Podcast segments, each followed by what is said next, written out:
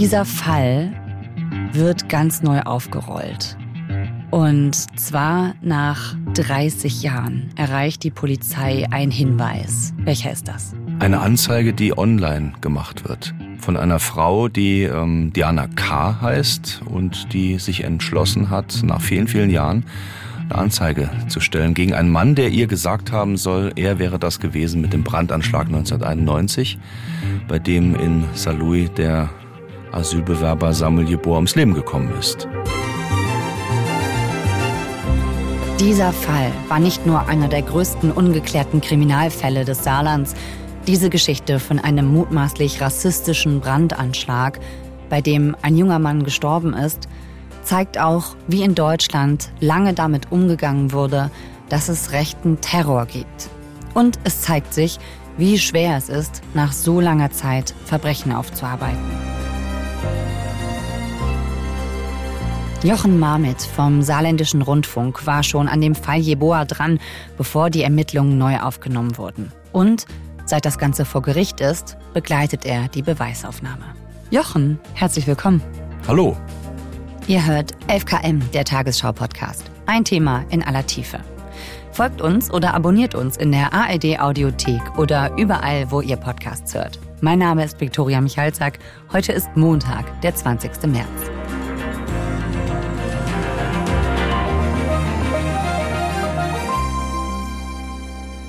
Was stand denn in dieser Anzeige? In der Anzeige stand drin, ähm, dass äh, Diana K. auf einem Grillfest im Jahr 2007 sehr wahrscheinlich einen Mann getroffen hat, der sich im Laufe dieses Grillens zu ihr auf die Bierbank gesetzt hat und sie dann ganz unvermittelt gefragt hat, äh, kannst du dich erinnern an diesen Brandanschlag 1991? Hat sie wohl ja gesagt. Dann sagte er, ja, das war ich. Die haben mich aber nie erwischt. So ungefähr soll das gewesen sein, 2007.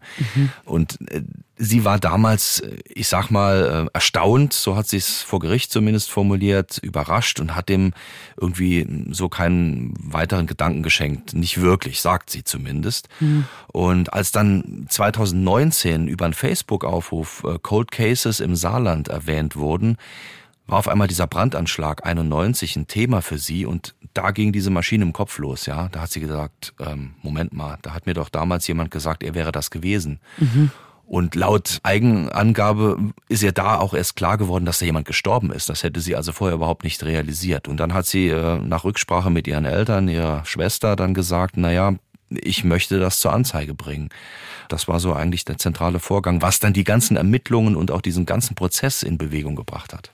Wer ist denn dieser Angeklagte? Der Angeklagte ähm, Peter S., jetzt 51, ähm, war damals Neonaziskin in der Saluja-Szene durchaus bekannt. Auch nicht zuletzt mit äh, den Führungsfiguren im Fokus. Die Ermittlungen wurden dann relativ schnell eingestellt und man hat gesagt, diese Gruppe und auch Peter S. Äh, wären das nicht gewesen. Wobei, und das ist aus der Anklage vor allen Dingen zu erkennen, ist es wohl nach Aussage einiger äh, Szenekumpels durchaus ein offenes Geheimnis äh, gewesen, dass diese Gruppe und vielleicht auch Peter S. irgendetwas mit diesem Anschlag zu tun haben könnten.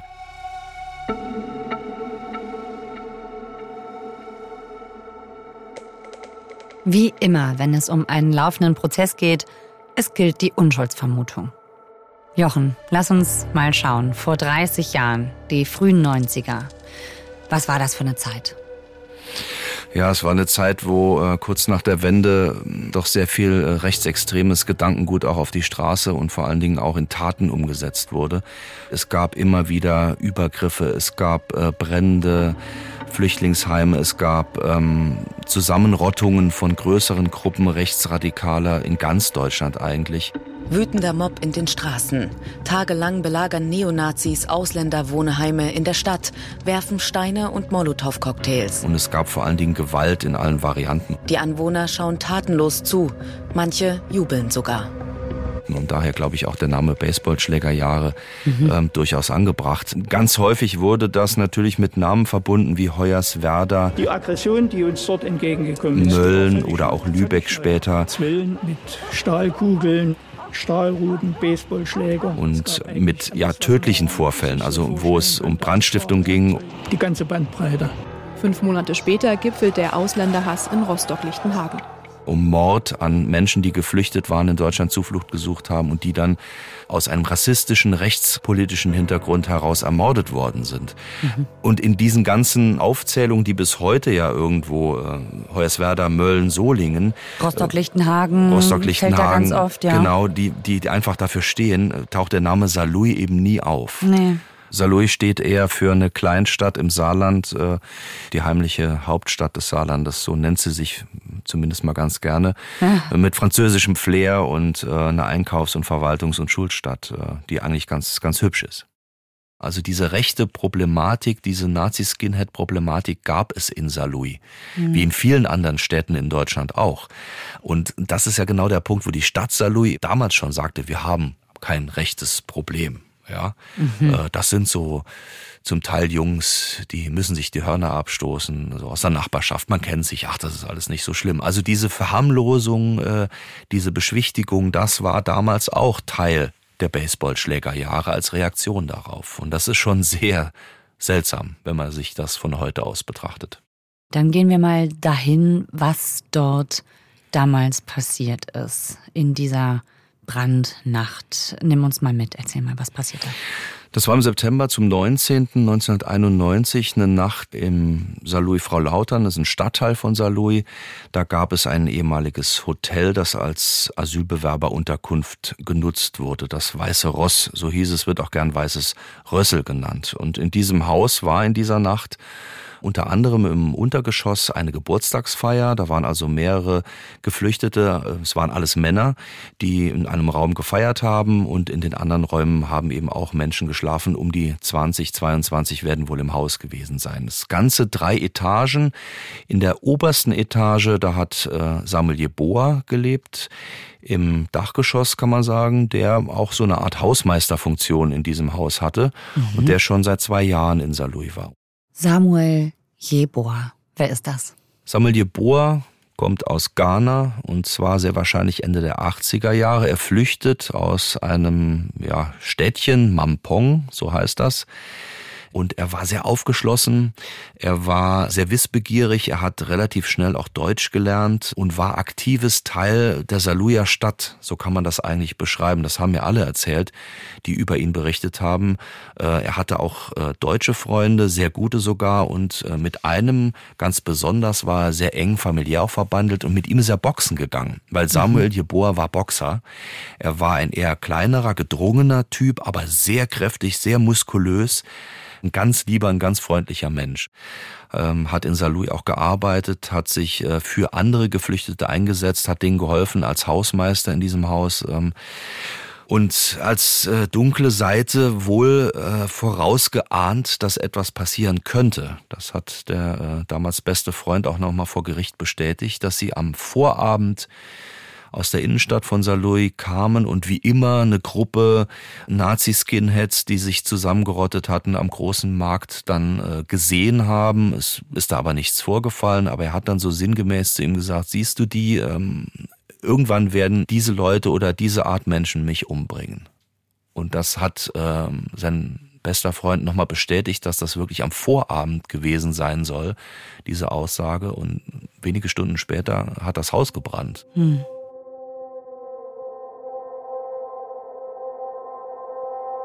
Also ich hatte die Möglichkeit im Vorfeld des Prozesses mit Toni zu sprechen, so nenne ich ihn, ein Geflüchteter, der damals im mittleren Geschoss wohl gewohnt hat.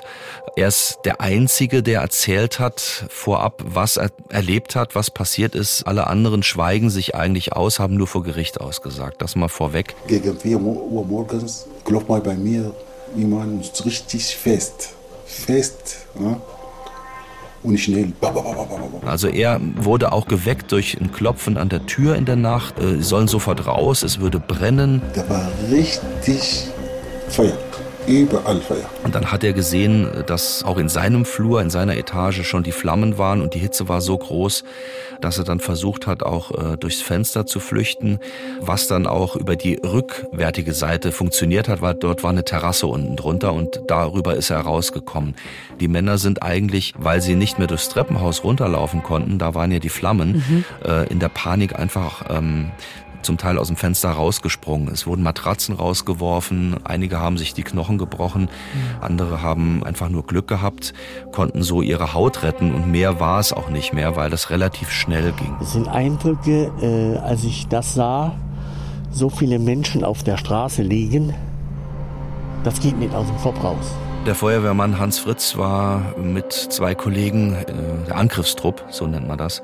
Das sind die, die als allererstes reingehen. Die äh, werden gerufen, freiwillige Feuerwehr, sind innerhalb von ein paar Minuten da, äh, checken die Lage und gehen sofort rein, um möglicherweise noch Menschen zu retten, die noch im Gebäude sein könnten. So hat er das beschrieben. Sind Sie hoch? Durch die Flammen? Ja, durch die Flammen. Und er ist dann relativ schnell in die erste Etage durch das brennende Treppenhaus. Äh, die Räumlichkeiten äh, im ersten Stockwerk, die waren leer.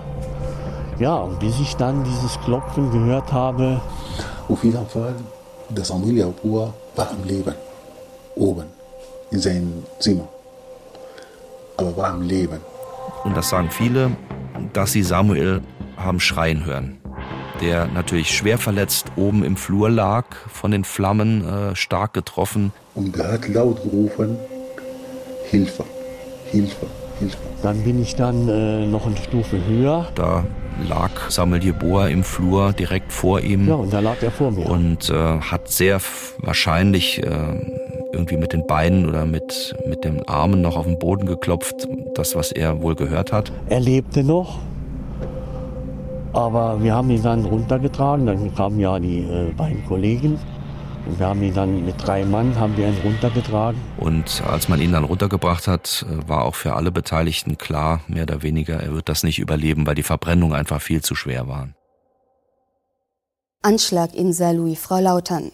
Bei einem Brand in einem Heim für Asylbewerber ist ein Bewohner aus Ghana ums Leben gekommen. Zwei weitere Menschen wurden verletzt. Die Polizei geht von Brandstiftung aus. Es wurde ja auch damals schon wegen Brandstiftung ermittelt. Das ist ja der Unterschied auch juristisch betrachtet. Wenn es ein vorsätzlich gelegtes Feuer war, dann geht es eben um Mord. Es ist jemand gestorben, nicht fahrlässig, sondern es wurde vorsätzlich gelegt und damit hast du einen Mordfall und Mord verjährt nicht, was für diesen Fall natürlich eine ganz wichtige Rolle spielt. Mhm. Aber es war damals schon für die Brandermittler klar, relativ schnell am unteren Treppenabsatz dort wurde sehr wahrscheinlich, auch Hans Fritz hat das nochmal bestätigt, weil es gerochen hat, Benzin ausgegossen. Also ein Brandbeschleuniger in größerer Menge, der vom unteren Treppenabsatz her aus gebrannt hat und dieses ganze Treppenhaus explosionsartig, sehr wahrscheinlich als dann der dort stehende Benzinkanister mit dem Rest Benzin mhm. in Flammen aufgegangen ist, explosionsartig nach oben über äh, zweieinhalb Etagen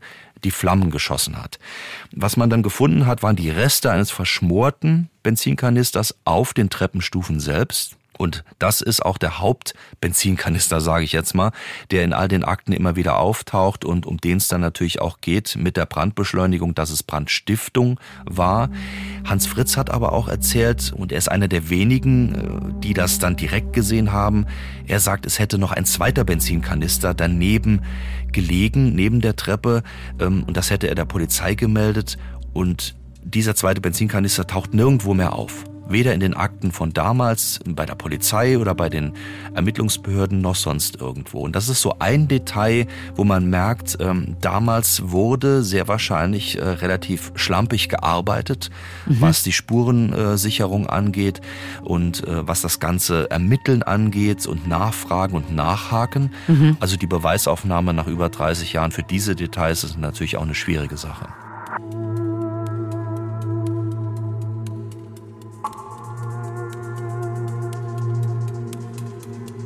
Und der Peter S., wo soll der denn zum Tatzeitpunkt gewesen sein?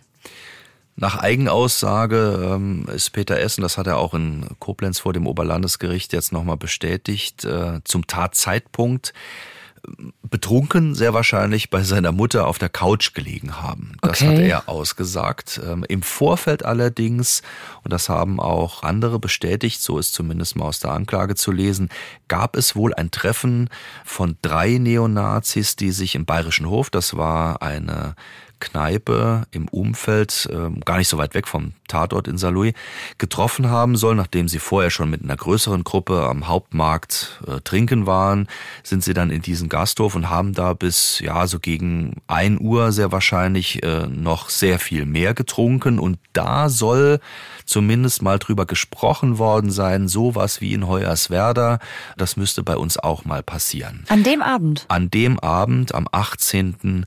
soll das so gewesen sein. Peter S. streitet nicht ab, dass sie dort trinken waren und das haben sie auch damals 91 gesagt, zu dritt. Allerdings seien dann Peter S.T. und noch ein weiterer Neonazi zusammen betrunken nach Hause gegangen sein und er wäre betrunken alleine zu seiner Mutter, bei der er damals lebte, nach Hause gegangen. Das ist so die Version, die damals erzählt wurde und daran hält er sich eigentlich heute auch noch.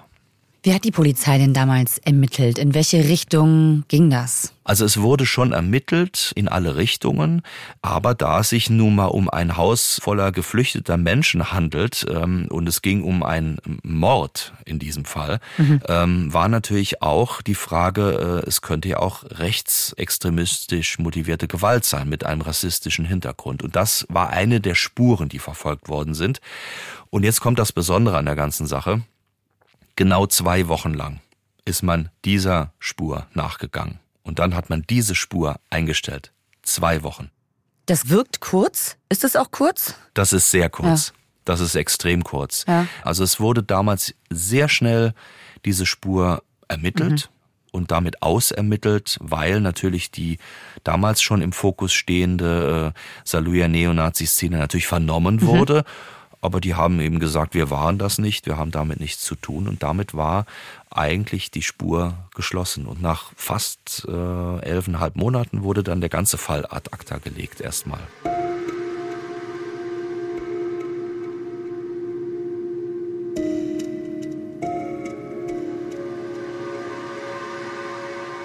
Wie ist denn die Stadt und die Regierung damit im Rückblick umgegangen? Die Ermittlungen wurden zwar eingestellt, aber dass das ein Brandanschlag war, war schon damals klar. Dass es dort eine sehr aktive Neonazi-Szene gab, war klar.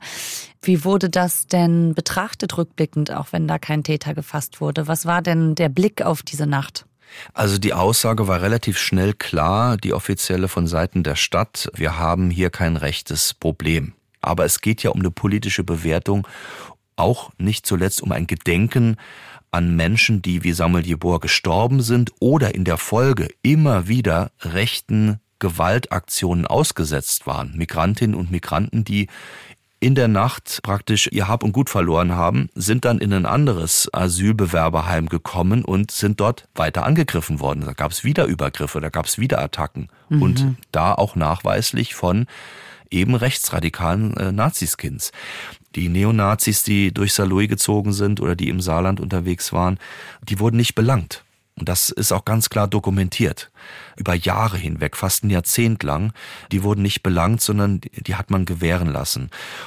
Auch der aktuelle Oberbürgermeister sagt, der mal Polizist war in Saarlouis, äh, solange die Tat nicht nachgewiesen ist, ähm, werde ich mich nicht neu positionieren. Wir werden auf der anderen Seite so eine Art bürgerliches ähm, Engagement fördern. Wir werden ein Denkmal äh, für alle Opfer von Gewalt in Saarlouis positionieren. Wir pflegen, das macht die Stadt, äh, die Grabstätte auch über die Liegezeit hinaus von Samuel mhm. Jeboa. Das tut sie durchaus. Aber ansonsten äh, halten wir uns erstmal von einem möglichen rechtsradikal politisch motivierten rassistischen Tatmotiv fern. Das muss man mhm. ganz einfach so sagen. Okay, so sagen das die Behörden, aber es gibt anscheinend schon ein Gedenken in Saarlouis. Ja. Es gibt äh, ein Gedenken eigentlich seit dieser Nacht, seit diesem Morgen, äh, an dem Samuel Jeboa verstorben ist. Es gibt äh, Gruppen, es gibt Einzelpersonen, die über 30 Jahre lang sich engagiert haben, die gesagt haben, ihr dürft das nicht einfach liegen lassen. Wir müssen weiter gedenken und wir müssen aufarbeiten. Das haben sie eigentlich 30 Jahre lang gefordert mit jährlichen Gedenkveranstaltungen, immer wieder mit Aktionen, die auch zu Konflikten mit der Stadt geführt haben und die natürlich auch auf der anderen Seite, und das beispielsweise ist natürlich die Antifa Saarland, die dokumentiert haben, wie sich diese Szene auch weiterentwickelt. Und ich glaube, dass es diese kleinen ja, Anschübe immer mal wieder gebraucht hat, dass vielleicht auch irgendwann eben die Erinnerung bei Einzelpersonen, siehe Diana K., nochmal zurückkommt und dann kommt auf einmal so ein kleines Steinchen, ja, so sowas wieder ins Rollen und dann ja. wird daraus äh, dieser große Prozess, den wir jetzt auch haben, der vielleicht ja auch die Wahrheit finden wird. Ja, genau. Jetzt gibt es nämlich einen Prozess. Jetzt nach 30 Jahren wird das Ganze wieder aufgerollt durch den Hinweis von Diana K. und es gab dann eine Verhaftung. Es gab zunächst mal fast ein Jahr lang im Verborgenen Ermittlungen, äh, Verhöre und das war sehr, sehr umfangreich und es wurde auch gleich von Karlsruhe, vom Generalbundesanwalt aus gemacht, weil die saarländischen Behörden das abgegeben haben. Es handelt sich ganz klar um äh, ein mögliches rechtsterroristisches Motiv, was da zugrunde liegen könnte. Ja, in diese Richtung wird ermittelt und dann ist das ein Staatsschutzverfahren, auch als Prozess jetzt und das wird dann praktisch abgegeben an den Generalbundesanwalt. Und nur mal als Zahl 150 Vernehmungen allein im Hintergrund, im Vorfeld schon mal Hausdurchsuchungen, bis sich das Ganze dann äh, konzentriert hat, auch nicht zuletzt auf Peter S., der jetzt angeklagt worden ist, ehemaliger Neonazi der Saluja Szene. Und die Verhaftung, die gab es dann im April 2022 und seitdem sitzt Peter S. in Untersuchungshaft bzw. ist jetzt angeklagt äh, in Koblenz. Ja, Peter S., das ist dieser Mann, der angeblich damals auf einer Grillparty ganz offen davon erzählt hat oder vielleicht muss man sagen, damit geprahlt hat angeblich, dass er das gewesen ist. Du begleitest den Prozess ja auch, ne? Wie ist denn da jetzt hm. der Stand? Also wir haben äh, am 16. November den Auftakt gehabt mit der Anklageverlesung und natürlich auch äh, der Strategie der Verteidigung, die sagt, dass er unschuldig sei, dass er das weder gesagt habe, noch dass er es gewesen sei. Wir werden in sachlicher Art und Weise die Sachen aufklären und haben ein Programm.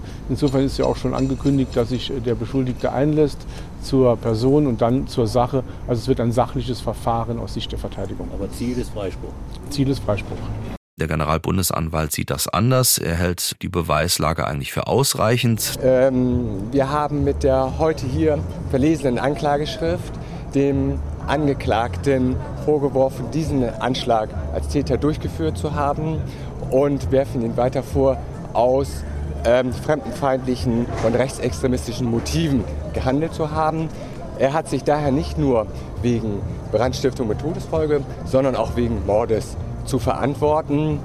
Hinsichtlich der weiteren Personen, die zur Tatzeit in diesem Gebäude sich aufhielten ähm, und sich äh, über die Feuerleiter, über die Fenster äh, und auch Balkone äh, in Sicherheit bringen konnten, ähm, steht im Raum der versuchte Mord. Seit November nun die Beweisaufnahme, sprich es werden sehr, sehr viele Zeuginnen und Zeugen geladen. Es wurden die gesamten alten Akten mit einbezogen, die es noch gab ähm, in diesen Fall, in die neuen Ermittlungen.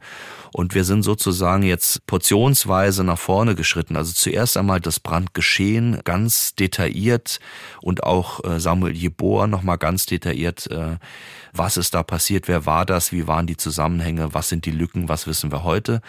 Und dann ging es um ja eigentlich die Aussage gegen Aussage der Hauptbelastungszeugin, mhm, das Diana, Diana K. K. und ja. eben Peter S., der diesen Grillabend durchaus in Erinnerung dann wieder hatte, aber Ah, okay, das sagt er schon, dass er da war. Die Abläufe, das sagt er natürlich, äh, seien anders gewesen. Mhm. Er sagt nämlich, ähm, ja, ich war auf diesem Grillabend und da habe ich Diana K. auch zum ersten Mal gesehen, sagt sie übrigens auch. Sie kannten sich vorher nicht. Mhm. Und einer aus dem alten Kollegenkreis hätte urplötzlich gesagt, sag mal Peter, du weißt doch, wer das war damals in Saarlouis beim Brandanschlag. Du könntest ja doch die Belohnung abholen. Also jemand hätte ihn provoziert. Das sei angeblich der ähm, Grillabend Gastgeber gewesen, der das zu ihm gesagt hätte. Und ihm wäre das unangenehm gewesen. Er hätte dann einen Scherz gemacht und irgendwie das Ganze abgewiegelt. Äh, und damit wäre die Sache durch gewesen. So seine Darstellung von diesem Grillabend was die Nebenklage dann auch formuliert, die sagt, die ist absolut glaubhaft, diese Aussage von Diana K. Und die Einschätzung gibt, dass es auch wichtig ist, und das ist ja auch eigentlich für diesen Prozess ausschlaggebend, dass es wichtig ist, dass wir nicht nur hier wegen der Wahrheitsfindung sind, in diesem einen äh, Mordfall rausfinden wollen, ob Peter S. nun das war oder nicht, ob er es getan hat oder nicht, sondern dass wir einen viel größeren Prozess anstoßen des Nachdenkens. Dieser Prozess ist nicht nur wichtig für unsere Mandantinnen und Mandanten, damit dieser Brandanschlag aufgeklärt wird. Sprich also, wie gehen wir mit Betroffenen von solcher Gewalt um, damals wie heute? Wo liegt die politische Verantwortung? Es soll ja jetzt auch einen Untersuchungsausschuss geben im Saarländischen Landtag zu diesem ganzen Fall Samuel Jeboa. Und weil es jetzt die erste Chance ist, die 90er Jahre, die nicht nur die Baseballschlägerjahre waren, sondern auch die Molotow-Cocktailjahre aufzuarbeiten, hinzuschauen, die Prozesse nachzuholen, die nach Hoyerswerda, Rostock-Lichtenhagen und jedem einzelnen Brandanschlag in Ost- und Westdeutschland nicht geführt worden sind. Also diese ganzen Themen werden da immer wieder von uns mitbearbeitet und das entwickelt sich eigentlich permanent fort und es sind ja noch ein paar Tage. Wir rechnen so mit einem Urteil vielleicht nach den Sommerferien. Ich finde, wenn man diesen Fall so hört, weckt das ein bisschen Erinnerungen, bei mir zumindest, an den NSU. Auch da galt es aufzuklären, warum Menschen gestorben sind und es ging um ein Versagen bei Ermittlungen. Man sagt ja manchmal, dass die Behörden auf dem rechten Auge blind waren, also dass da nicht genug hingeschaut wurde in die rechte Szene. Dieser Fall zeigt eigentlich ganz klar, dass, wenn wir nach Saarlouis nochmal gehen, Ende der 80er Jahre dort schon eine rechte Szene, wenn auch klein, durchaus bekannt war. Die haben auch Interviews gegeben, die haben sich positioniert, äh, die haben so richtig dieses, äh, ich sag mal, Baseballschläger-Dasein vorweggenommen, ja. Das war schon relativ gut erkennbar, auch öffentlich mhm. und auch in den Medien. Mhm. Und trotzdem hat sich dann erstmal gar nichts getan, ja. Es gab immer wieder Auseinandersetzungen und dann Anfang der 90er gibt's den ersten Toten.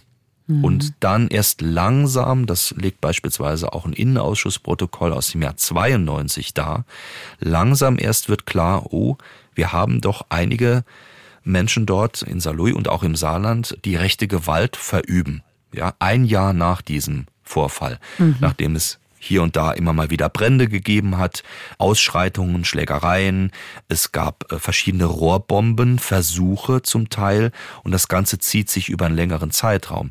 Also das ist durchaus eine Bewegung, die erkennbar war, durchaus äh, Vorfälle, die äh, wirklich auch Terror gesät haben, vor allen Dingen für Menschen, die geflüchtet waren, ja, die ihren Alltag versucht haben, irgendwie in den Griff zu bekommen und die haben schlicht und ergreifend Angst um ihr Leben gehabt. Hm. Das hat sich verändert, da ganz klar sich zu positionieren als Behörden, als Ermittlungsbehörden, als Strafverfolgungsbehörden, aber auch in der Politik und zu sagen, so nicht. Wir werden dagegen vorgehen. Ihr werdet hier nicht tun und lassen können, was ihr wollt, aus eurem rechtsextremen Gedankengut heraus. Hm. Das ist relativ neu. Jochen, danke, dass du uns davon erzählt hast. Gerne. Das war unsere Folge für heute hier bei 11KM, der Tagesschau-Podcast. Wenn ihr Feedback habt, dann schreibt uns gerne an 11km.tagesschau.de. Jochen Marmit hat zusammen mit Lisa Krauser und Thomas Gerber einen Podcast gemacht über den Fall, über die Hintergründe, über Samuel Jeboa selbst und über die ganzen Ermittlungen damals. Da kommen noch neue Folgen, denn der Prozess läuft ja noch. Die bisher neueste Folge heißt Aussage gegen Aussage. Da geht es um diese zentrale Grillparty und wie vor Gericht verhandelt wird, ob da auf dieser Party der entscheidende Satz gefallen ist. Die Links zu dem Podcast findet ihr in den Show Notes. Uns, FKM, gibt es in der ARD Audiothek und überall sonst, wo ihr Podcasts hört. Autor dieser Folge ist Hans-Christoph Böhringer. Mitgearbeitet hat Stefan Beuting. Produktion Konrad Winkler, Eva Erhardt, Alexander Gerhardt, Simon Schuling und Florian Teichmann. Redaktionsleitung Lena Gürtler und Fumiko Lipp. FKM ist eine Produktion von WR24 und NDR Info. Mein Name ist Viktoria Michalzack. Wir hören uns morgen wieder. Tschüss.